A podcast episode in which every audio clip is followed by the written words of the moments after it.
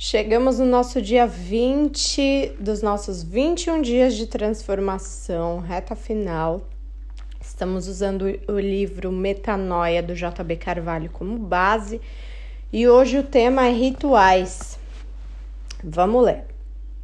Na oração, recebemos as respostas para as nossas perguntas, direção aos nossos dilemas, paz para nosso espírito e ativação dos nossos dons. A comunhão com Deus é o lugar de ativação. Era, o, era no jardim que Adão era energizado.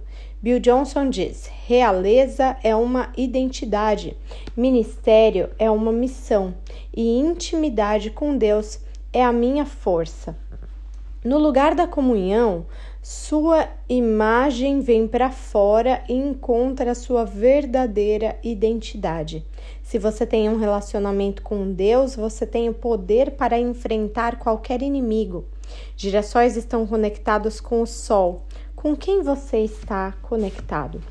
O seu maior trabalho é encontrar um alimento com o seu destino. Para isso, é preciso afiar a sua capacidade de sintonizar a frequência certa. Ajustar a sintonia como, como se sintoniza uma estação de rádio.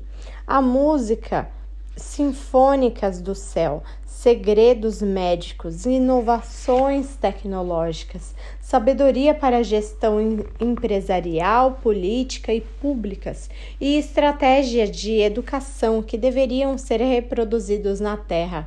Somos convidados para nos assentar à mesa do seu conselheiro para receber as suas instruções. É, veja em Isaías 11, de 1 a 2 mas precisamos de coração limpo para acessar essas realidades. Nós podemos acessá-las pelo novo e vivo caminho feito pelo seu sangue, além do véu, como ou ousadia, a fim de receber a misericórdia e graça de socorro em ocasião oportuna.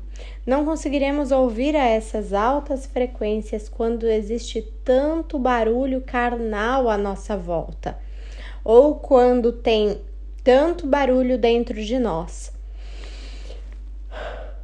Há muitas pessoas que se, hoje que se chamam de cristãs, mas não têm um momento com Deus. Jesus chamou os discípulos para um lugar deserto de intimidade, para a comunhão e relacionamento. O lugar secreto é o lugar onde todas as vozes são caladas para se ouvir uma só voz.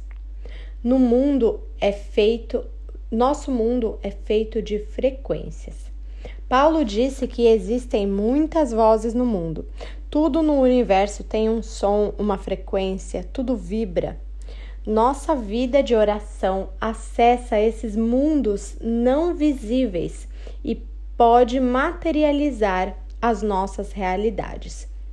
Sua vida de oração realmente define as coisas uma das melhores armas que encontrei na minha vida para administrar pressões, encontrar direção, alinhar o meu espírito foi a prática do jejum. O jejum, na verdade, é um estilo de vida. A vida jejuada tem a vitória como um processo contínuo. Se você não está contente com a sua vida, com o seu nível de vitórias, se não conseguiu o que está buscando, deseja uma existência mais profunda, você tem que dizer a si mesmo que existem coisas que deseja mais do que comida. O jejum pode servir para romper com hábitos emocionais negativos. É a melhor maneira que conheço de se disciplinar para o sucesso. Há muitas pessoas amarradas a comportamentos como escravos compulsivos que o colocam que, ao colocarem-se no domínio do seu apetite físico, estreitarão forças dentro de si para dominar o seu apetite emocional. Jesus disse: Esta espécie só sai pela oração e pelo jejum. Veja em Mateus 17, 21. Eu realmente Respeito pessoas que oram. Ela tem, elas têm um espaço especial no meu coração e em minha agenda. Contudo, precisamos tomar cuidado com o intercessor escamoso, como chamava Peter War Warner que são aquelas pessoas que operam no mundo espiritual com manipulação e controle. Essas pessoas estão mais para bruxas do que para profetas. Devemos ter cuidados adicionais com um intercessor infeliz. Se é prática comum de alguém sair de momentos de oração com atitudes negativas e cheio de impressões ruins, essa pessoa está com problemas de conexão e frequência. Benny Johnson, em seu livro O Intercessor Feliz, expõe esse comportamento como vindo de pessoas que oram no segundo céu, o lugar dos, dos problemas e não das soluções. Essa gente atormenta e, e oprimida transmite aos outros seus próprios fantasmas e medos, vivendo assombradas e assombrando a todos. Eles precisam de libertação antes de ajudar os outros. O período de intercessão podem ser cheios de pesos e angústias por estarmos nos defrontando com aquelas forças que nos resistem em nosso avanço.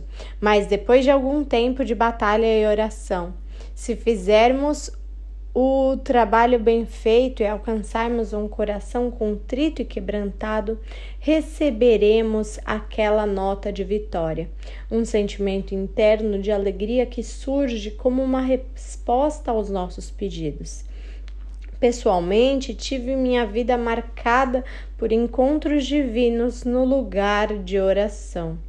Assim, acredito que cada um de nós deveria ter o seu quarto de guerra como pedidos escritos, relatos e imagens para reforçar os nossos quadros mentais e levar a nossa imaginação para um estado de fé. Algumas pessoas chamam isso de mural dos sonhos e outras de parede de futuro. O princípio é: você tem que ver no lugar onde quer estar, é se colocar lá, muitas vezes antes de chegar lá de fato. É preciso ter uma visão onde se quer chegar, o que quer fazer, o que deseja alcançar. Sua fé opera com imagens. Você, um ser visual, e a sua mente converte palavras em imagens. Seus olhos captam 4 milhões de informação por segundo em uma velocidade de 300 mil quilômetros por segundo. Sua mente torna essa imagem e forma um quadro para você. Deus disse para Abraão: Olhe para o céu, conta as estrelas, se é que podes. E lhe disse: Assim será a tua posteridade. Está em Gênesis 15, 5. Ele deu uma promessa com uma imagem ao patriarca. Falei, farei a tua descendência como pó da terra, de maneira que se alguém puder contar o pó da terra, então se contará também a sua descendência. Cheque Gênesis 13, 16. Precisamos de imagens como parâmetros você sempre se renderá às imagens dominantes que você permite que residam em sua mente. Quando você pensa em limites, você o está criando. A sua fé pode mover montanhas, mas os seus medos podem criar uma montanha. Focalizar os seus problemas não resolve. Deus disse ao profeta Abacuque: coloque a visão na sua frente, escreve a visão, grava sobre tábuas, para que a possa ler até quando passar correndo. Em Abacuque 2, 2. Seu trabalho é fazer o seu cérebro acreditar que é possível. Jesus disse: tudo é possível, possível ao que crê. Albert Einstein acreditava que a imaginação é mais importante do que o conhecimento, porque para ele a imaginação era uma sagrada curiosidade. Use sua imaginação.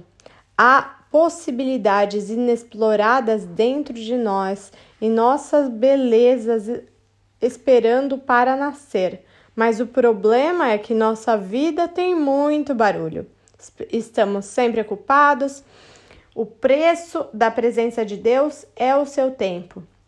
Qual é a primeira voz que você ouve de manhã? A resposta para essa pergunta pode definir como será o restante do seu dia. E os textos do dia são: De manhã, Senhor, ouves a minha voz, de manhã te apresento a minha oração e fico esperando. Salmos 5, 3. Filho meu, atenta para as minhas palavras, aos meus ensinamentos, inclina os ouvidos, não os deixes apartar-se dos teus olhos, guarda-os nas minhas no mais íntimo do teu coração, porque são vida para quem os acha e saúde para o seu corpo. Sobre todo o que se deve guardar, guarda o coração, porque ele precedem as fontes da vida. Provérbios 4, 20 e 23. Quando jejuardes, não vos mostreis constritados como hipócritas, porque desfiguram o rosto com o fim de aparecer aos homens que jejuam. Em verdade vos digo que eles já receberam a recompensa. Tu, porém, quando jejuares, unge a cabeça e lava o rosto, com o fim de não parecer aos homens que jejuas, e sim ao teu Pai em secreto. O teu Pai que vê em secreto te recompensará. Mateus 6, 16 e 18. Vamos orar?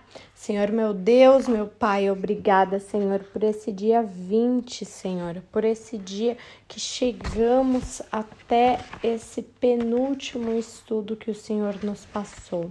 Que possamos criar, Senhor, hábitos, hábitos devocionais, um tempo com o Senhor, que possamos nos programar, termos intimidade com o Senhor, comunhão com o Senhor dentro das nossas casas, dentro da nossa família, né?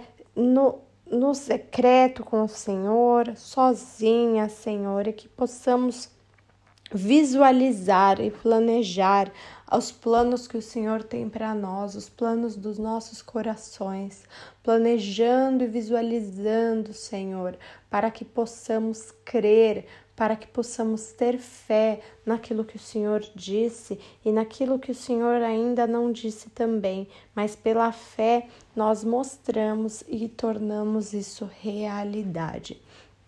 Te agradecemos mais uma vez por esse estudo. Amém.